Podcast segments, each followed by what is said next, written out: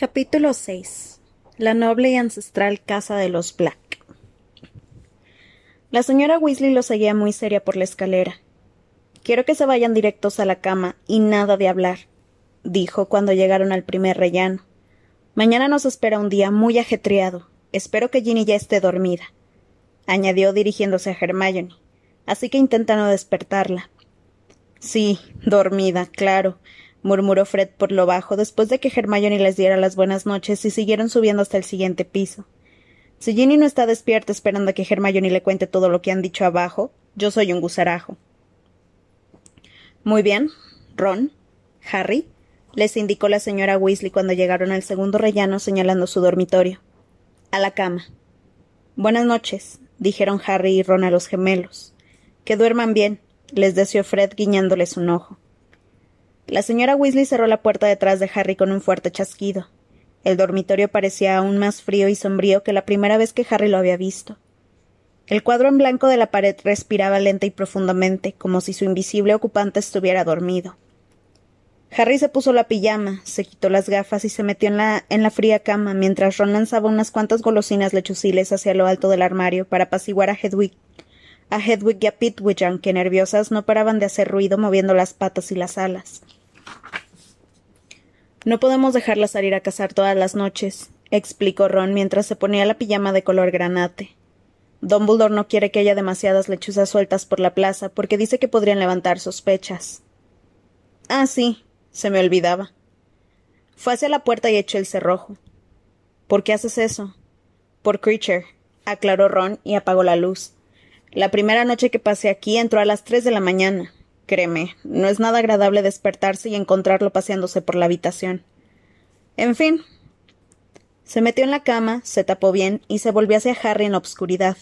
Este veía su contorno gracias a la luz de la luna que se filtraba por la mugrienta ventana. ¿Tú qué opinas? Harry sabía a la perfección a qué se refería su amigo. Bueno, no nos han contado gran cosa que no pudiéramos haber imaginado, ¿verdad? contestó, pensando en todo lo que se había hablado abajo. En realidad, lo único que han dicho es que la orden intenta impedir que la gente se una a Bol. Ron soltó un gritito ahogado. De Mort, acabó Harry con firmeza. ¿Cuándo piensas empezar a llamarlo por su nombre? Sirius y Lupin lo hacen. Ron no hizo caso de ese último comentario. Sí, tienes razón, dijo. Ya sabemos casi todo lo que nos han contado gracias a las orejas extensibles. Lo único nuevo es que. ¡Ay! Baja la voz, Ron, si no quieres que venga mamá. Se han aparecido encima de mis rodillas. Sí, bueno, es que obscuras es más difícil. Harry vio las borrosas siluetas de Freddy y de George saltando de la cama de Ron. Luego oyó un chirrido de resortes y el colchón de Harry descendió unos cuantos centímetros porque George se había sentado cerca de sus pies. Bueno, ¿ya lo han captado? inquirió George con avidez. ¿Lo del arma que Sirius ha mencionado? preguntó Harry. Yo diría que se le ha escapado, opinó Fred muy contento. Se había sentado al lado de Ron. Eso nunca lo habíamos oído con las extensibles. ¿Qué creen que es? siguió preguntando Harry. Podría ser cualquier cosa, contestó Fred. Pero no puede haber nada peor que la maldición avada Kedabra, ¿verdad? dijo Ron. ¿Qué hay peor que la muerte? Quizás sea algo capaz de matar a muchísima gente a la vez, sugirió George. A lo mejor es una forma particularmente dolorosa de matar propuso Ron atemorizado. Para causar dolor tiene la maldición Cruciatus, recordó Harry. No necesita nada más eficaz que eso. Hubo una pausa y Harry se dio cuenta de que los otros, como él, estaban preguntándose qué horrores podría perpetrar aquella arma. ¿Y quién creen que la tiene ahora? preguntó George. Espero que alguien de nuestro bando, contestó Ron con una voz que denotaba cierto nerviosismo. Si es así, debe de tenerla guardada Dumbledore dijo Fred. ¿Dónde? Preguntó con rapidez Ron. ¿En Hogwarts? Seguro que sí, afirmó George. Allí fue donde escondió la piedra filosofal. Pero esa arma debe de ser mucho más grande que la piedra, objetó Ron. No necesariamente, contestó Fred. Sí, el tamaño no es garantía de poder, advirtió George. Y si no, miren a Ginny. ¿Qué quieres decir? preguntó Harry. Nunca te he echado uno de sus maleficios de los moncomurciélagos, ¿verdad? Fred hizo un ademán de levantarse de la cama y les pidió silencio. Escuchen, Se quedaron callados, y en efecto oyeron pasos que subían por la escalera. Es mamá, aseguró George, y sin más preámbulos se oyó un fuerte estampido, y Harry notó que el peso del cuerpo de George desaparecía de los pies de su cama. Unos segundos más tarde oyeron crujir la madera del suelo al otro lado de la puerta. La señora Weasley solo estaba escuchando para saber si hablaban o no. Hedwig y, Pitwilliam emitieron unos melancólicos ululatos. La madera del suelo volvió a crujir y comprendieron que la señora Weasley subía al otro piso para ver qué hacían Fred y George. Es que no confían nada en nosotros, se lamentó Ron. Harry estaba convencido de que no podría conciliar el sueño. Durante la velada habían surgido tantos temas que suponía que pasaría horas despierto, reflexionando sobre lo que se había hablado. Le habría gustado seguir charlando con Ron, pero la señora Weasley bajaba de nuevo la escalera, y tan pronto como sus pasos se desvanecieron, Harry oyó que otros subían. Sí, unas criaturas con muchas patas correteaban arriba y abajo, al otro lado de la puerta del dormitorio, y Hagrid, el profesor de cuidado de criaturas mágicas, iba diciendo Son preciosas, ¿verdad, Harry? Este año vamos a estudiar armas y Harry vio que aquellas criaturas tenían cañones en lugar de cabezas y que se daban la vuelta hacia él. Se agachó. De pronto se encontró hecho un ovillo debajo de las sábanas, mientras la potente voz de George resonaba en la habitación. Mamá dice que se levanten, tienen el desayuno en la cocina y luego los necesita en el salón. Hay muchas más doxis de las que ella creía y ha encontrado un nido de pupskins muertos debajo del sofá. Media hora más tarde, Harry y Ron, que se habían vestido y habían desayunado muy deprisa, entraron en el salón. Una estancia alargada de techo alto que se hallaba en el primer piso, cuyas paredes eran de color verde oliva y estaban cubiertas de sucios tapices. De la alfombra se levantaban pequeñas nubes de polvo cada vez que alguien la pisaba, y las largas cortinas de terciopelo de color verde musgo zumbaban, como si en ellas se aglomeraran invisibles abejas. La señora Weasley, Hermione, Jean y George estaban apiñados alrededor de ellas, y todos llevaban un pañuelo anudado en la parte de atrás de la cabeza, que les cubría la nariz y la boca y les daba un aire extraño. Cada uno llevaba en la mano una botella muy grande que tenía una boquilla en el extremo llena de un líquido llena de un líquido negro. Tápense la cara y agarren un pulverizador, ordenó la señora Weasley a Harry y a Ron en cuanto los vio, señalando otras dos botellas de líquido negro que había sobre una mesa de patas muy finas. Es doxicida. Nunca había visto una plaga como esta. No sé qué ha estado haciendo ese elfo doméstico en los últimos, en los últimos diez años. Aunque Hermione llevaba la cara tapada, Harry vio con claridad que le lanzaba una mirada llena de, reproche a la señora Weasley. Creature es muy viejo, seguramente no podía. Te sorprendería ver de lo que es capaz Creature cuando le interesa a Hermione, afirmó Sirius, que acababa de entrar en el salón con una bolsa manchada de sangre llena de algo que parecían ratas muertas. Vengo de dar de comer a Buckbeak, añadió al distinguir la mirada inquisitiva de Harry. Lo tengo arriba, en la habitación de mi madre. Bueno, a ver, este escritorio. Dejó la bolsa de las ratas encima de una butaca y se agachó para examinar el mueble. Entonces Harry notó que el escritorio temblaba ligeramente. Mira, Molly, estoy convencido de que es un Bogart, comentó Sirius mirando por la cerradura. Pero quizá convendría que Ojo Loco le echara un vistazo antes de soltarlo. Conociendo a mi madre, podría ser algo mucho peor. Tienes razón, Sirius, coincidió la señora Weasley. Ambos hablaban en un tono muy educado y desenfadado que, que le dio a entender a Harry que ninguno de los dos había olvidado su discusión de la noche anterior. En el piso de abajo sonó un fuerte campanazo, seguido de inmediato por el mismo estruendo de gritos y lamentos que Tonks había provocado la noche pasada al tropezar con el paragüero. Estoy harto de decirles que no toquen el timbre, exclamó Sirius exasperado y salió a toda prisa del salón. Lo oyeron bajar precipitadamente la escalera mientras los chillidos de la señora Black volvían a resonar por toda la casa. Manchas de deshonra, sucios mestizos, traidores a la sangre, hijos de la inmundicia, Harry, cierra la puerta, por favor, le pidió la señora Weasley. Harry se tomó todo el tiempo que pudo para cerrar la puerta del salón porque quería escuchar lo que estaba pasando abajo. Era evidente que Sirius había conseguido cerrar las cortinas y tapar el retrato de su madre porque ésta dejó de gritar. Harry oyó que Sirius andaba por el vestíbulo y luego el tintineo de la cadenilla de la puerta de la calle y una voz grave que identificó como, que identificó como la de Kingsley Shacklebot que decía este acaba de revelarme, así que ahora tiene la capa de Modi. Me ha parecido oportuno comunicar a Dumbledore. Harry notó los ojos de la señora Weasley clavados en su nuca, así que cerró con pesar la puerta del salón y se unió al abrigado de limpieza de Doxis. La señora Weasley estaba encorvada sobre la página correspondiente a las Doxis de Gilderoy Lockhart, guía de las plagas en el hogar, que estaba abierto encima del sofá. Bueno, muchachos, tienen que ir con cuidado porque las Doxis muerden y sus dientes son venenosos. Aquí tengo una botella de antídoto, pero preferiría no tener que utilizarlo. Se enderezó, se plantó delante de las cortinas e hizo señas a los demás para que se acercaran. Cuando dé la orden, empiecen a rociar las cortinas, dijo. Ellas saldrán volando hacia nosotros, o eso espero, pero en los pulverizadores dice que con una sola rociada quedan paralizadas. Cuando estén inmovilizadas, pónganlas en este cubo. Se apartó con cuidado de la línea de fuego de los demás y levantó su pulverizador. ¿Preparados? Disparen.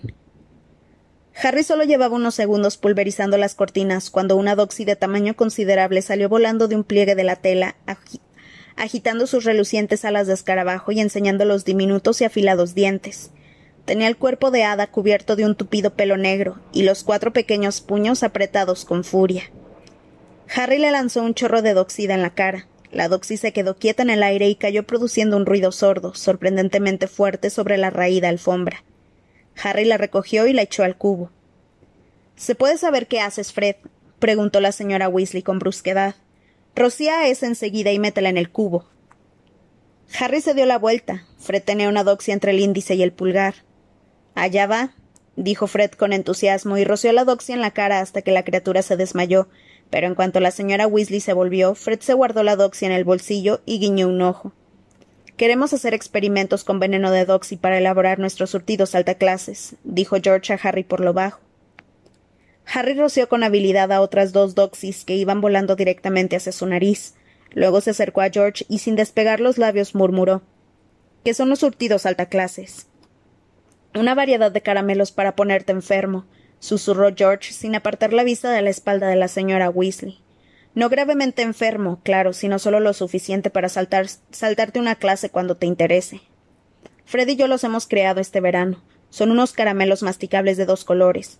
Si te comes la mitad de color naranja de las pastillas vomitivas, vomitas. En cuanto te dejan salir de la clase para ir a la enfermería, te tragas la mitad morada. Que te devuelva tu estado de salud normal, permitiéndote realizar la actividad de ocio de tu elección durante una hora, que de otro modo habrías dedicado a un infructuoso aburrimiento. Bueno, eso es lo que hemos puesto en los anuncios, continuó Fred en voz baja. Se había ido apartando poco a poco del, campo visual de la señora Weasley y recogía unas cuantas doxis que habían quedado esparcidas por el suelo y se las guardaba en el bolsillo. Pero todavía tenemos que perfeccionar el invento. De momento nuestros controladores de calidad tienen problemas para parar de vomitar y comerse la parte morada. ¿Controladores de calidad? Nosotros, aclaró Fred. Vamos turnándonos. George probó los bombones de esmayo, el turrón sangranarices lo probamos los dos. Mamá creía que nos habíamos batido en duelo, dijo George. Veo que la tienda de artículos de broma sigue funcionando, murmuró Harry, fingiendo que colocaba bien la boquilla de su pulverizador. Bueno, todavía no hemos tenido ocasión de buscar un local, continuó diciendo Fred, bajando la voz aún más, mientras la señora Weasley se secaba la frente con el pañuelo antes de volver al ataque así que de momento lo tenemos organizado como un servicio de venta por correo. La semana pasada pusimos anuncios en el Profeta. Y todo gracias a ti, Harry, añadió George. Pero no temas, mamá no tiene ni idea. Ya no lee el profeta porque dice mentiras sobre ti y sobre Dumbledore. Harry sonrió. Había obligado a los gemelos Weasley a aceptar los mil galeones del premio en metálico del torneo de los tres magos que había ganado para ayudarlos a llevar a cabo su ambicioso plan de abrir una tienda de artículos de broma. De todos modos, le alegró saber que la señora Weasley no estaba al corriente de su colaboración, pues ella no creía que dirigir una tienda de artículos de broma fuera una carrera adecuada para, dos de sus hijos. La, la desdoxización de las cortinas les llevó casi toda la mañana. Ya era más de mediodía cuando la señora Weasley se quitó por fin el pañuelo protector y se dejó caer en una muñida butaca, pero dio un salto al tiempo que soltaba un grito de asco, pues se había sentado encima de la bolsa de ratas muertas. Las cortinas habían dejado de zumbar y colgaban mustias y húmedas después de la intensa pulverización. A los pies de las cortinas, las doxys inconscientes estaban amontonadas en el cubo, junto a un cuenco de huevos negros de doxy que Cruchens olfateaba y a los que Fred y George lanzaban codiciosas miradas. Creo que de eso nos encargaremos después de comer, dijo la señora Weasley, señalando las polvorientas vitrinas que había a ambos lados de la repisa de la chimenea. Estaban llenas de rebosar de un extraño surtido de objetos, una colección de dagas, de dagas oxidadas, garras, una piel de serpiente enroscada, varias cajas de plata sin lustre con inscripciones en idiomas que Harry no entendía, y lo más desagradable de todo, una ornamentada botella de cristal con un gran ópalo en el tapón, llena de algo que parecía sangre. Volvió a sonar el timbre de la puerta y todos miraron a la señora Weasley. Quédense aquí, dijo ella con firmeza y agarró la bolsa de ratas en el momento en que abajo empezaban a oírse de nuevo los bramidos de la señora Black. Voy a traerles unos sándwiches. Salió de la habitación y cerró con cuidado tras ella. A continuación, todos corrieron hacia la ventana para ver quién estaba en la puerta principal. Alcanzaron a ver la coronilla de una despeinada y rojiza cabeza y un montón de calderos en precario equilibrio. Mundungus. exclamó Hermione. ¿Para qué habrá traído esos calderos? Debe de buscar un lugar seguro donde guardarlos, dijo Harry. ¿No era eso recoger calderos robados lo que estaba haciendo la noche que debía vigilarme? Sí, tienes razón, respondió Fred. La puerta de la calle se abrió y Mundungus entró por ella con sus calderos y se perdió de vista. Vaya, a mamá no le va a hacer ninguna gracia. Fred y George corrieron hacia la puerta y se quedaron junto a ella escuchando con atención. La señora Black había dejado de gritar. Mundungus está hablando con Sirius y con Kingsley, dijo Fred en voz baja, concentrado y con el entrecejo fruncido. No los oigo bien. ¿Qué les parece si probamos con las orejas extensibles? Quizá valga la pena intentarlo, admitió George. Podría subir un momento y tomar unas. Pero en ese preciso instante estalló una sonora exclamación en el piso de abajo que hizo que las orejas extensibles resultaran superfluas. Se podía oír a la perfección lo que la señora Weasley estaba diciendo a grito pelado. Esto no es un escondrijo de artículos robados. Me encanta oír a mamá gritándole a otra persona, comentó Fred con una sonrisa de satisfacción en la cara mientras abría un poco la puerta para dejar que la voz de la señora Weasley entrara mejor en el salón. Para variar. Completamente irresponsable, como si no tuviéramos bastantes preocupaciones sin que tú traigas tus calderos robados a la casa. Los muy idiotas la están dejando que se explaye, dijo George, haciendo un gesto negativo con la cabeza. Hay que atajarla enseguida, porque si no se enciende y ya no hay quien la pare. Se moría de ganas de soltarle una buena reprimenda a Mundungus desde, que desapareció cuando se suponía que estaba siguiéndote, Harry. Y allá va la madre de Sirius otra vez. La voz de la señora Weasley quedó apagada bajo una nueva sarta de chillidos e improperios de los retratos del vestíbulo. George hizo ademán de cerrar la puerta para ahogar el ruido, pero antes de que pudiera hacerlo, un elfo doméstico se coló en la habitación. Iba desnudo, con la, excepción de un trapo mugriento atado, como un taparrabos alrededor de la cintura. Parecía muy viejo. Le sobraba piel por todas partes, y aunque era calvo como todos los elfos domésticos, le salían pelos blancos por las enormes orejas de murciélago. Tenía los ojos de color verde claro inyectados en sangre, y la carnosa nariz era grande y con forma de morro de cerdo. El elfo no prestó la más mínima atención ni a Harry ni a los demás, como si no los hubiera visto, entró arrastrando los pies, encorvado, caminando despacio y con obstinación, y fue hacia el fondo de la estancia sin dejar de murmurar por lo bajo con voz grave y áspera, como la de una rana mugidora. Apesta alcantarilla, y por si fuera poco es un delincuente, pero ella no es mucho mejor. Una repugnante traidora a la sangre, con unos mocosos que enredan la casa de mi ama. Oh, mi pobre ama, si ella supiera. Si supiera qué escoria han dejado entrar a la casa, ¿qué le diría el viejo Creature? Oh, qué vergüenza. Sangre sucia, hombres lobo, traidores y ladrones. Pobre viejo Creature, ¿qué puede hacer él? Hola, Creature. Lo saludó Fred casi gritando y cerró la puerta haciendo, haciendo mucho ruido. El elfo doméstico se paró en seco, dejó de mascullar y dio un respingo muy exagerado y muy poco convincente. Creature no había visto al joven amo, se excusó. A continuación se giró y se inclinó ante Fred, con los ojos clavados todavía en la alfombra, añadió en un tono perfectamente audible. Un sucio mocoso y un traidor a su sangre, eso es lo que es. ¿Cómo dices? preguntó George. No escuché lo último. Creature no ha dicho nada, respondió el elfo y se inclinó ante George, añadiendo en voz baja pero muy clara. Y ahí está su gemelo, un par de bestias anormales. Harry no sabía si reír o no. El elfo se enderezó y los miró a todos con hostilidad, en apariencia convencido de que nadie podía oírlos, siguió murmurando.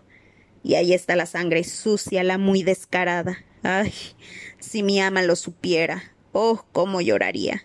Y hay un chico nuevo. Creature no sabe su nombre. ¿Qué hace aquí?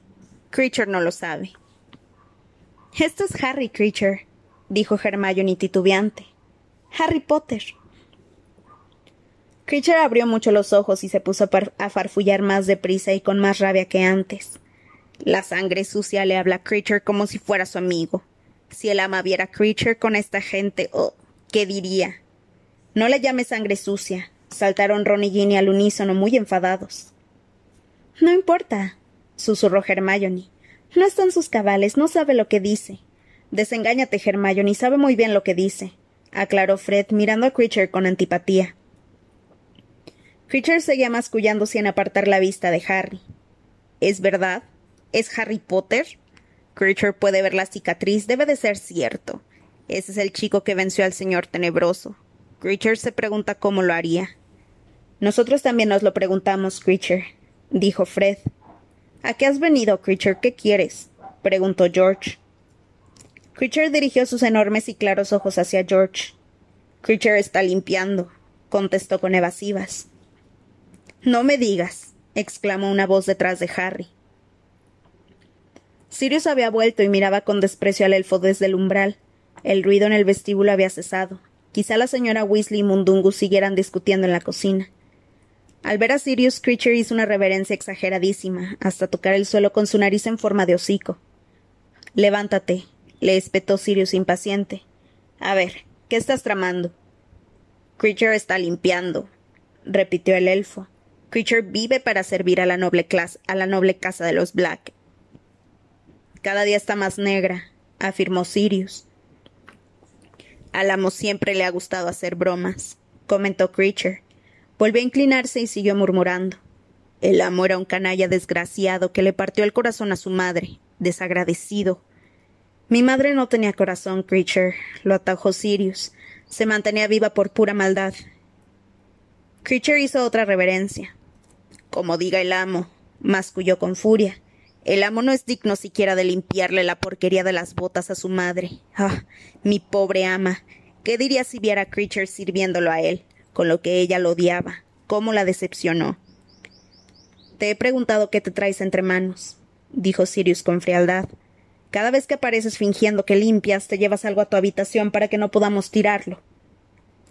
Creature jamás movería nada de su sitio en la casa del amo repuso el elfo y luego farfulló muy deprisa. El ama jamás perdonaría a Creature si tirara en el tapiz. Lleva siete siglos en la familia. Creature debe salvarlo. Creature no dejará que el amo y los traidores y los mocosos lo destruyan. Ya me lo imaginaba, comentó Sirius mirando con desprecio la pared de enfrente. Mi madre le habrá hecho otro encantamiento de presencia permanente en la parte de atrás, seguro. Pero si puedo deshacerlo, me libraré de él. Y ahora lárgate, Creature. Por lo visto, Creature no se atrevía a desobedecer una orden directa. Sin embargo, la mirada que le lanzó a Sirius al pasar arrastrando los pies por delante de él estaba llena de un profundo odio, y salió de la habitación sin parar de murmurar. Llega de Azkaban y se pone a darle órdenes a Creature. Oh, mi pobre ama. ¿Qué diría si viera cómo está la casa? Llena de escoria, despojada de sus tesoros. Ella juró que él no era hijo suyo y él ha vuelto, y dicen que es un asesino. Sigue murmurando y me convertiré en un asesino de verdad, gritó Sirius con irritación al mismo tiempo que cerraba de un portazo. No están sus cabales, Sirius, dijo Hermione con tono suplicante. Creo que no se da cuenta de que oímos lo que dice. Lleva, lleva demasiado tiempo solo, aclaró Sirius, recibiendo órdenes absurdas del retrato de mi madre y hablándose a sí mismo, pero siempre fue muy repugnante. A lo mejor si le dieras la libertad, sugirió Hermione. No podemos dejarlo en libertad. Sabe demasiado sobre la orden, respondió Sirius de manera cortante. Además, la conmoción lo mataría. Insinúale que salga de esta casa y ya verás cómo reacciona. Sirius se dirigió a la pared donde estaba colgado el tapiz que Creature había estado intentando proteger. Harry y los demás lo siguieron. El tapiz parecía viejísimo, estaba desteñido y raído, como si las doxis lo hubieran mordisqueado. Con todo, el hilo dorado con el que estaba bordado todavía relucía lo suficiente para dejar ver un extenso árbol genealógico que se remontaba, por lo que Harry pudo distinguir, hasta la Edad Media. En la parte superior había grandes letras que rezaban La noble y ancestral casa de los Black. Tú no sales aquí, exclamó Harry tras recorrer con la mirada la parte inferior del árbol. Antes estaba, comentó Sirius señalando un pequeño y redondo agujero con los bordes chamuscados que parecía una quemadura de cigarrillo. Mi dulce y anciana madre me borró cuando me escapé de casa. A Creature le encanta relatar esa historia entre dientes. ¿Te escapaste de casa? Cuando tenía dieciséis años, afirmó Sirius. Estaba harto. ¿A dónde fuiste? preguntó Harry mirándolo fijamente. A casa de tu padre, contestó Sirius. Tus abuelos se portaron muy bien conmigo, me adoptaron, por así decirlo. Sí, me instalé en casa de tu padre y pasé allí las vacaciones escolares, y cuando cumplí diecisiete años me fui a vivir solo. Mi tío Alfred me había dejado una cantidad considerable de oro. A él también deben de haberlo borrado del árbol por eso. En fin, después empecé a vivir solo, pero siempre fui bien recibido en casa de los Potter, y solía ir allí a comer los domingos. ¿Pero por qué. por qué me marché? Sirius compuso una amarga sonrisa y se pasó los dedos por el largo y despeinado cabello. Porque los odiaba a todos. A mis padres, que con su manía de la sangre limpia, convencidos de que ser un Black te convertía prácticamente en un miembro de la realeza. El idiota de mi hermano, que fue lo bastante estúpido para creérselo. Ese es él. Sirius puso un dedo en la parte inferior del árbol y señaló el nombre Regulus Black. La fecha de su muerte unos quince años atrás seguía la de su nacimiento. Era más joven que yo, explicó Sirius, y mucho mejor, como me recordaban mis padres cada dos por tres. Pero murió, dijo Harry. Sí, el muy imbécil. Se unió a los mortífagos. No lo dirás en serio. Vaya, Harry, ¿no has visto ya suficiente de esta casa para entender a qué clase de magos pertenece a mi familia? dijo Sirius con fastidio. Tus padres ¿Tus padres también eran mortífagos? No, no, pero creían que Voldemort tenía razón. Estaban a favor de la purificación de la raza mágica. Querían deshacerse de los hijos de los muggles y que mandaran la, sangre limpia. Y no eran los únicos. Mucha gente, antes de que Voldemort se mostrara tal cual era en realidad, creía que él tenía razón. Aunque cuando vieron lo que estaba dispuesto a hacer para conseguir el poder les entró miedo y se echaron atrás. Pero supongo que al principio mis padres creyeron que Regulus era un verdadero héroe cuando se le unió. ¿Lo mató un auror? preguntó Harry titubeante. No, que va, contestó Sirius. Lo mató Voldemort, o mejor dicho, alguien que obedecía sus órdenes. Dudo que Regulus llegara a ser lo bastante importante para que Voldemort quisiera matarlo en persona. Por lo que pude averiguar después de su muerte, al cabo de un tiempo de haberse unido a Voldemort le entró pánico al ver lo que le pedían que hiciera e intentó volverse atrás, pero a Voldemort no le, entregas tu renuncia así como así. Es toda una vida de servicio o la muerte. A comer, anunció la señora Weasley. Llevaba la varita en alto sosteniendo con la punta una enorme bandeja llena de sándwiches y un pastel. Estaba muy colorada y parecía muy enojada. Todos se dirigieron hacia ella hambrientos, pero Harry se quedó con Sirius, que se había acercado más al tapiz. Hacía años que no lo miraba. Aquí está Phineas Nigelus, mi tatarabuelo, ¿lo ves? El director menos admirado que jamás ha tenido Hogwarts. Y Araminta Meliflua, prima de mi madre, intentó llevar adelante un proyecto de ley ministerial para legalizar la casa de Muggles. Y la querida tía Heladora hm, inició la tradición familiar de, de decapitar a los elfos domésticos cuando se hacían demasiado viejos para llevar las bandejas del té.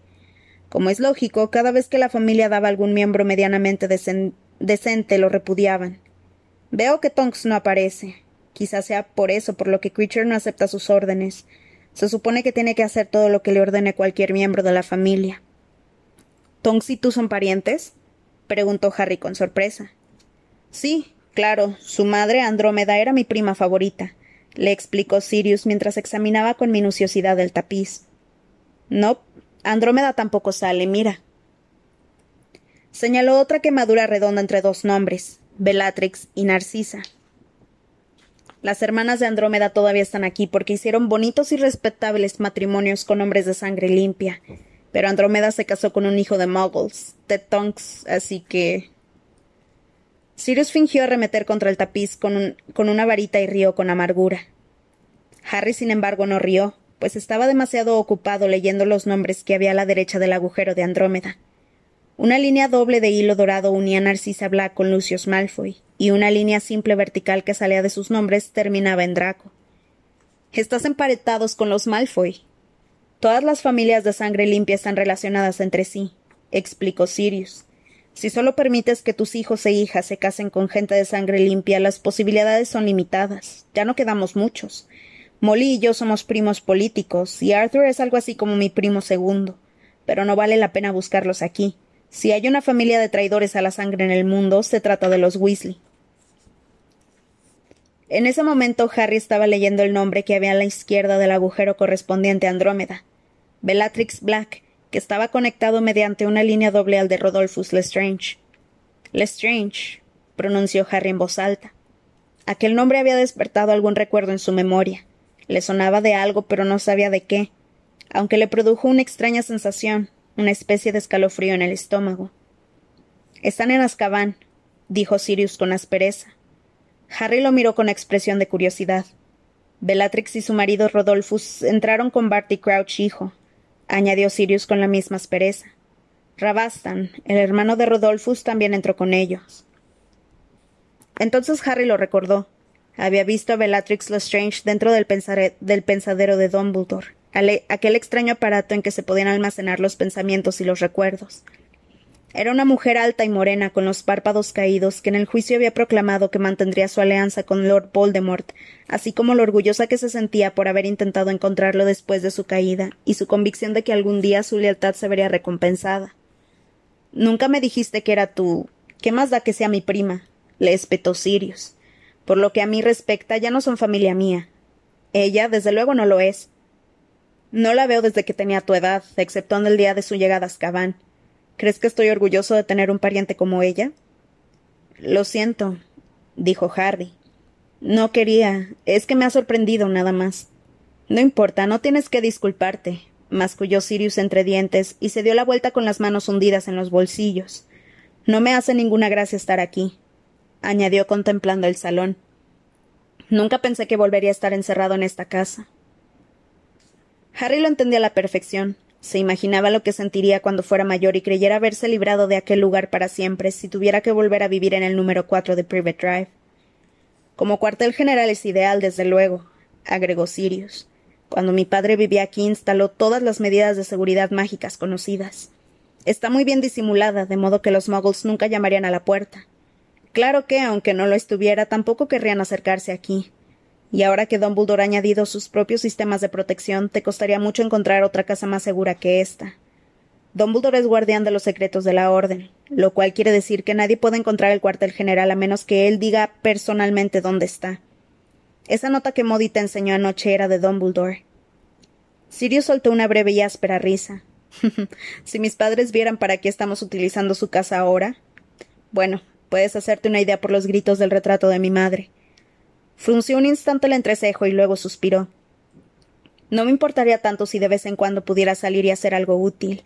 Le he pedido a Dumbledore que me deje escoltarte el día de la vista, tomando la forma de hocicos, claro. Así podría darte un poco de apoyo moral. ¿Qué te parece? Harry tuvo la sensación de que el estómago se le hundía hasta la polvorienta alfombra. No había vuelto a pensar en la vista ni una sola vez desde, desde la cena de la noche anterior. Con la emoción de volver a estar rodeado de la gente que él más quería y con tantas noticias, no había vuelto a acordarse de aquel asunto pendiente. Sin embargo, cuando Sirius mencionó la vista, volvió a invadirlo un miedo aplastante. Miró a Hermione y a los Weasley, que estaban comiéndose los sándwiches, y pensó en cómo se sentiría si ellos regresaban a Hogwarts sin él. No te preocupes, lo tranquilizó Sirius. Harry levantó la cabeza y comprendió que su padrino había estado observándolo. Estoy seguro de que te absolverán. El Estatuto Internacional del Secreto contempla el uso de la magia para salvar la propia vida. Pero si me expulsan, dijo Harry en voz baja, ¿me dejarás venir aquí y quedarme a vivir contigo? Sirius esbozó una triste sonrisa. Ya veremos. Afrontaría mucho mejor la vista si supiera que pase lo que pase no tendré que volver con los Dursley, insistió Harry. Deben ser realmente odiosos para que prefieras vivir en esta casucha contestó Sirius con tono pesimista. Dense prisa a ustedes dos, se van a quedar sin nada, les advirtió la señora Weasley. Sirius suspiró otra vez y echó un vistazo al tapiz. Luego Harry y él fueron a reunirse con los demás. Aquella tarde Harry hizo todo lo posible para no pensar en la vista mientras vaciaban las vitrinas. Por fortuna para él, era un trabajo que requería gran concentración, pues muchos de los objetos que había allí dentro se mostraban muy reacios a abandonar sus polvorientos estantes. Sirius recibió una fuerte mordedura de una caja de rapé de plata. Pasados unos segundos, la mano herida había generado una repugnante costra, como una especie de guante marrón muy duro. No pasa nada, dijo examinándose la mano con interés antes de darle unos golpecitos con la varita mágica para que la piel volviera a su estado normal. Dentro debía de haber polvos verrugosos. Metió la caja en el saco donde iban guardando lo que sacaban de las vitrinas, y poco después Harry vio cómo George se envolvía la mano con un trapo y se guardaba la caja en el bolsillo lleno de doxis. Encontraron un instrumento de plata de aspecto espeluznante, algo parecido a unas pinzas con muchas patas. Cuando Harry lo agarró, subió corriendo por su brazo como una araña e intentó pincharlo. Sirius lo atrapó y lo aplastó con un pesado libro titulado La nobleza de la naturaleza, una genealogía mágica. También había una caja de música que emitía una melodía tintineante y un poco siniestra cuando le dabas cuerda, y de pronto todos se sintieron débiles y soñolientos de una forma muy extraña, hasta que a Ginny se le ocurrió cerrar la tapa de un porrazo. Un enorme guardapelo que nadie pudo abrir varios sellos antiguos y en una caja cubierta de polvo una orden de Merlín primera clase, concedida al abuelo de Sirius por los servicios prestados al ministerio. Quiere decir que les dio mucho oro, aclaró Sirius con desprecio, y metió la medalla en el saco de basura. Creature se coló en la habitación varias veces e intentó llevarse cosas en el taparrabos, murmurando terribles maldiciones cada vez que lo descubrían. Cuando Sirius le arrancó de la mano un enorme anillo de oro con el emblema de los Black, Creature rompió a llorar de rabia y salió de la habitación sollozando y lanzando y lanzando contra Sirius unos insultos que Harry nunca había oído. Era de mi padre, explicó Sirius y metió el anillo en el saco. Creature no le tenía tanto aprecio a él como a mi madre, pero la semana pasada lo sorprendí robando unos pantalones suyos. La señora Weasley los tuvo unos cuantos días trabajando muy duro. Tardaron tres días en descontaminar el salón. Al final los únicos trastos que quedaron fueron el tapiz del árbol genealógico de la familia Black, que resistió todos sus intentos de retirarlo de la pared, y el escritorio vibrante. Modi aún no había aparecido por el cuartel general, de modo que no podían estar seguros de qué había dentro. Pasaron del salón a un comedor de la planta baja, donde encontraron arañas, del tamaño de platos de postre, escondidas en el aparador. Ron salió precipitadamente de la habitación para hacerse una taza de té y no regresó hasta una hora y media, una hora y media más tarde. Sirius sin miramientos metió la porcelana, que llevaba el emblema y el lema de los Black, en un saco al que fueron, al que fueron a parar también una serie de fotografías viejas con delustrados marcos de plata, cuyos ocupantes soltaron agudos gritos al romperse los cristales que los cubrían. Snape se había referido a su trabajo como limpieza, pero Harry opinaba que en realidad estaban guerreando contra la casa que se defendía con, con uñas y dientes con la ayuda de Creature. El elfo doméstico aparecía siempre en el lugar donde se habían congregado, y sus murmullos de protesta cada vez eran más ofensivos mientras intentaba llevarse cualquier cosa que pudiera de los sacos de basura. Sirius hasta llegó a amenazarlo con darle una prenda, pero Creature lo miró fijamente con sus ojos vidriosos mientras murmuraba El amo puede hacer lo que quiera. Luego se dio la vuelta y farfulló de modo que todos pudieran oírlo. Pero el amo no echará a Creature, no, porque Creature sabe lo que están tramando. Oh, sí. Están conspirando contra el señor tenebroso. Sí, con estos sangre sucia y traidores a la escoria. Al oír tales palabras, Sirius, sin hacer caso de las protestas de Hermione, agarró a Creature por la parte de atrás del taparrabo y lo sacó a la fuerza de la habitación. El timbre de la puerta sonaba varias veces al día, y esa era la señal para que la madre de Sirius se pusiera a gritar de nuevo, y para que Harry y los demás intentaran escuchar lo que decía el visitante, aunque podían deducir muy poco a partir de las fugaces imágenes y de los breves fragmentos de conversación que captaban, antes de que la señora Weasley los hiciera volver a sus tareas. Snape entró y salió de la casa varias veces más, aunque para gran alivio de Harry nunca se encontraron cara a cara. Harry también vio a la profesora McGonagall de transformaciones, que estaba muy rara con un vestido y un abrigo de muggle, y que al parecer también estaba demasiado ocupada para, para entretenerse mucho. A veces, sin embargo, los visitantes se quedaban para echar una mano. Tonks se quedó con ellos una tarde memorable en la que encontraron un viejo Gold de instintos asesinos escondido en un cuarto de baño del piso superior, y Lupin que vivía en la casa con Sirius, pero pasaba largos periodos fuera realizando misteriosas misiones para la Orden, los ayudó a reparar un reloj de pie que, que había desarrollado la desagradable costumbre de lanzarse contra quien pasara por delante de él. Mondungo se reconcilió un poco con la señora Weasley al rescatar a Ron de unas viejas túnicas de color morado que intentaron estrangularlo cuando la sacó de su armario. Pese a que seguía durmiendo muy mal, pues todavía soñaba con pasillos y puertas cerradas con llave que hacían que le picara la cicatriz, Harry estaba pasándoselo bien por primera vez aquel verano. Mientras se mantenía ocupado se sentía contento, pero una vez terminadas las tareas y tan pronto como bajaba la guardia, o agotado se tumbaba en la cama y se quedaba, mirando las sombras borrosas que se movían por el techo, volvió a acordarse de la vista del ministerio que se avecinaba. El miedo lo atenazaba cada vez que se preguntaba qué sería de él si lo expulsaban de Hogwarts. Esa idea era tan terrible que no se atrevía a expresarla en voz alta, ni siquiera delante de Ron y Hermione, a los que Harry veía a menudo susurrando y mirándolo disimuladamente con expresión de tristeza, aunque seguían su ejemplo y no mencionaban aquel tema. A veces no podía impedir que su imaginación le hiciera ver a un funcionario sin rostro del ministerio partiendo su varita mágica por la mitad y ordenándole que regresara a casa de los Dursley. Pero Harry no pensaba volver allí. Estaba decidido. Regresaría a Grimmauld Place y viviría con Sirius. El miércoles por la noche durante la cena, sintió como si un ladrillo hubiera caído dentro de su estómago cuando la señora Weasley se volvió hacia él y con voz queda le dijo Te he planchado tu mejor ropa para mañana por la mañana, Harry, y quiero que esta noche te laves el pelo. Una buena primera impresión puede hacer maravillas. Ron, Hermione, Fred, George y Ginny dejaron de hablar y miraron a Harry. Este asintió con la cabeza e intentó seguir comiéndose la chuleta, pero se le había quedado la boca tan seca que no podía masticar. ¿Cómo voy a ir hasta allí? le preguntó, la señora le preguntó a la señora Weasley, intentando adoptar un tono despreocupado. Te llevará Arthur cuando vaya a trabajar, contestó ella con dulzura. El señor Weasley, que estaba sentado al otro lado de la mesa, sonrió para animar a Harry. Este miró a Sirius, pero antes de que pudiera formular la pregunta, la señora Weasley ya la había respondido. El profesor Dumbledore no cree que sea buena idea que Sirius vaya contigo, y he de decir que yo opino que tiene mucha razón, confirmó Sirius entre dientes. La señora Weasley frunció los labios. ¿Cuándo te ha dicho Dumbledore eso? Preguntó Harry mirando a Sirius.